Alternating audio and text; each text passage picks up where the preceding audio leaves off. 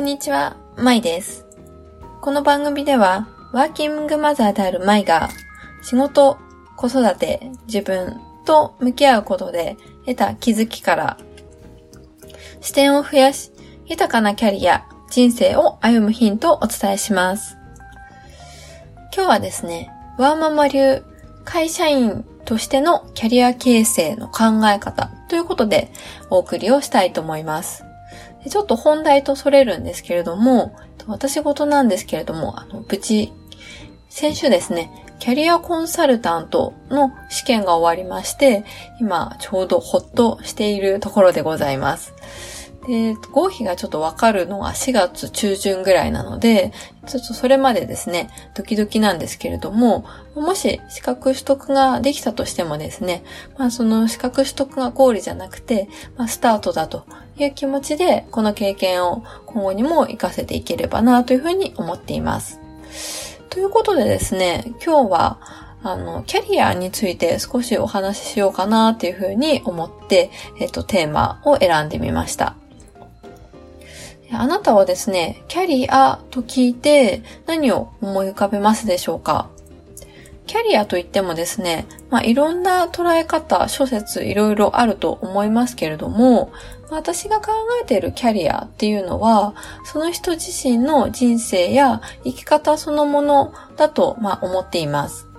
で、もともとキャリアの語源っていうのは、車輪の通った後まあ、すなわち、わだちということを意味しているとも言われているそうです。で、そういった語源から、えっと、人々が、その、歩いてきた道のりであったりとか、経歴っていうことを指すようになったとも言われています。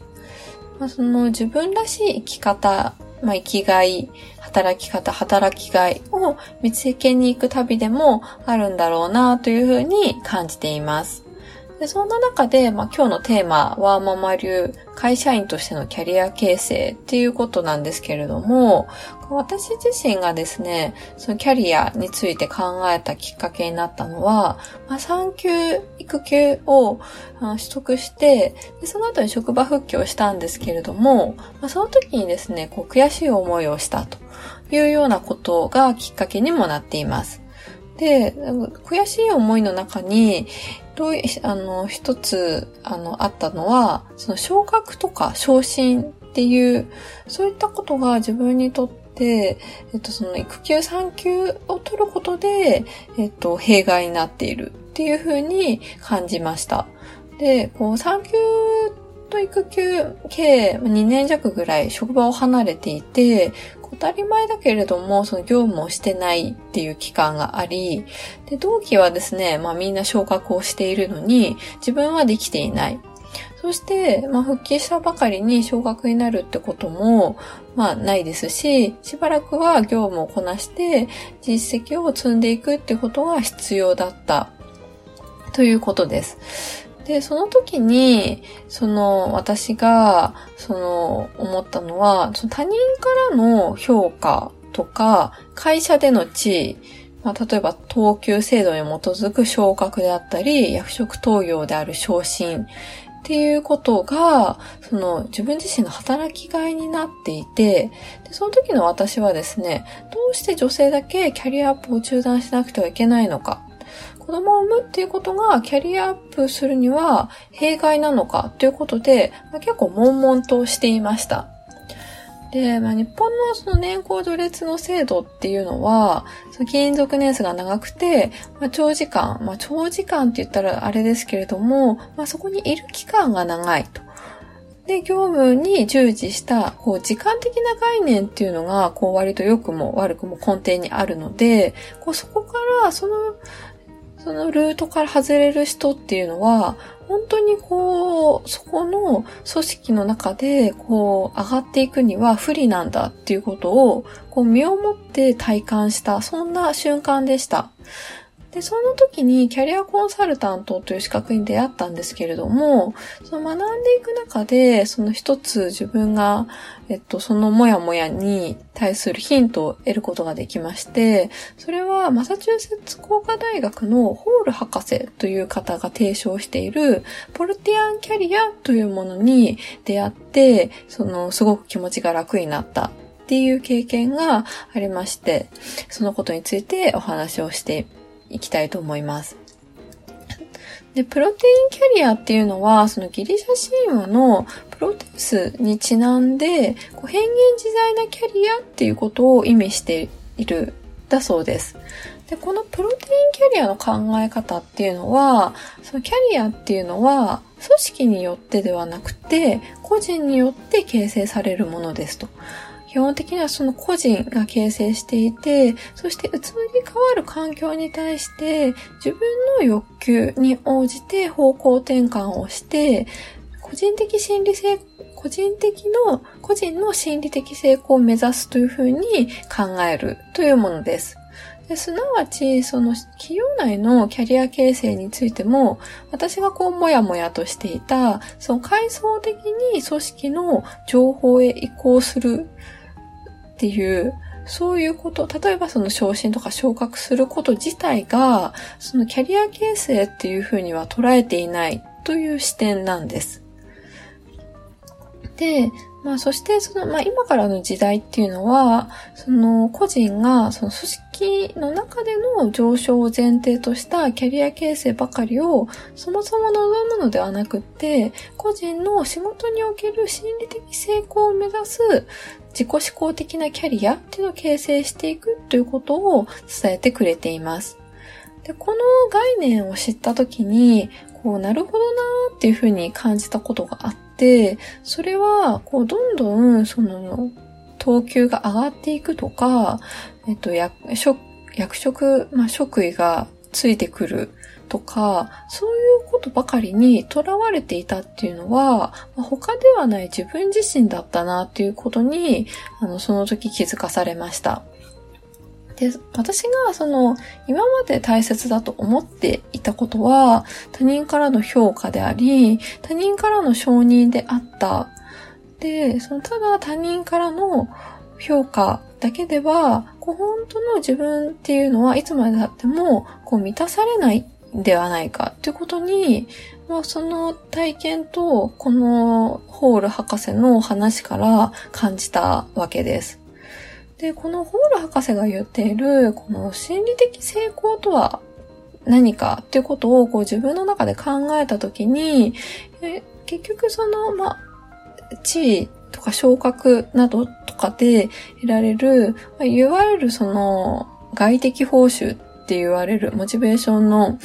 医療なんかでも言われるものだと思うんですけれども、そういった外的報酬じゃなくって、自分にとっての大切な価値観とか、自分にとっての意味、自分のニーズを満たすってことは、その心理的な成功、まあ、心理的にこう満足が得られるっていうことが何よりもその自分の心理的な成功であるというふうに感じています。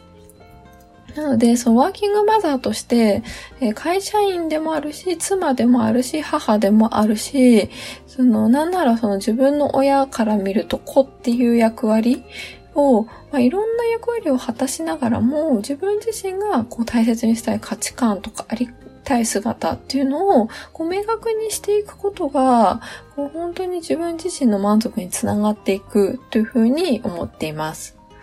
で、ちょっと抽象的な話で分かりにくいと思うんですけれども、例えば私の例で言うと、えっと、そのいろんなその自分自身にとってのその人生のビジョンっていうのがある中で仕事面っていうことにフォーカスをすれば、えっと、例えばその上司に人事制度の再構築を依頼されたっていう時に、A の自分だと、A っていうか、まあ、一つのパターンとしては、まあ、自分の欲求や価値観っていうのを特に考えず、まあ、ただただそんな人事制度を再構築するなんて大変そうだというふうに、こう、いやいやとやるのか、もう一つのパターンとしては、自分には、まあ、可能性を探求したいとか、三方よしである環境の構築をしたいとか、自分が成長し続けることが喜びであるっていう欲求を、まあ、自分の中でいろいろ感じている。中で、だからその自分の可能性ではだけではなくって、その他者の可能性とか成長っていうのをベースに人づくりに貢献したいっていう思いが、ますごく強くあるので、その強い思いがある中で人事制度の再構築に取り組むというパターン、その二つのパターンを比較としたときに、こうどちらがこう満足度が高いのかなっていうことを、こう自分自身でその感じるも、もちろん後者の方が満足度が高いんですけれども、感じるっていうことが、こうなんかその心理的成功につながってるのかなっていうふうに感じています。で、えっとまあ、子供を出産して、その、キャリアを中断したっていうことが、その最初はすごく弊害だと感じていたんですけれども、こう結果的にいろいろその、学んでみたり、経験してみる中で、他人からの評価とか、他人からの承認だけに依存している働き方って、本当に幸せだろうか？本当に満足だろうか？って考えたときに、その限られた時間の中で、限られた人生、中で、その大切な時間を使って、本当に自分がやりたいことは何だろう？自分の求めているものって何だろう？自分が求めているものをすべて、こうすべに満たせるわけではないかもしれませんけれども、0.5歩近づくにはどうしたらいいんだろうか。で、それは今よりも、そうやって近づけることが幸せなんじゃないかっていうふうに考える機会が、あの、その、キャリアを中断したことで、その、できたっっていうことに、こうなんかすごく感謝をしています。で、えっと、もっと言うなれば、その外的報酬を求め続けて、定年後にこう何を目標として生きていけばいいかわからないみたいな、そのタイミングで気づくよりも、この今、このタイミングで気づけたことっていうのは、こうむしろワーキングマザーだからこそであって、なんかこう本当にラッキーだったと思いますし、その経験を次にもこう活かしていくというようなことが、なんかこう自分にとっては幸せだなというふうに感じています。時代は本当にその人々が求める豊かさっていうのは、物から心にこう変化しているというふうに感じています。あなたはどんなキャリアを歩みたいですか？ツイッターやブログもやっております。そして、ちょっと皆さんからの質問もぜひいただければと思って、質問箱もちょっと解説をしましたので、ぜひそちらから感想とかご質問などをいただければと思います。今日も最後までお聴きいただきまして、本当にありがとうございました。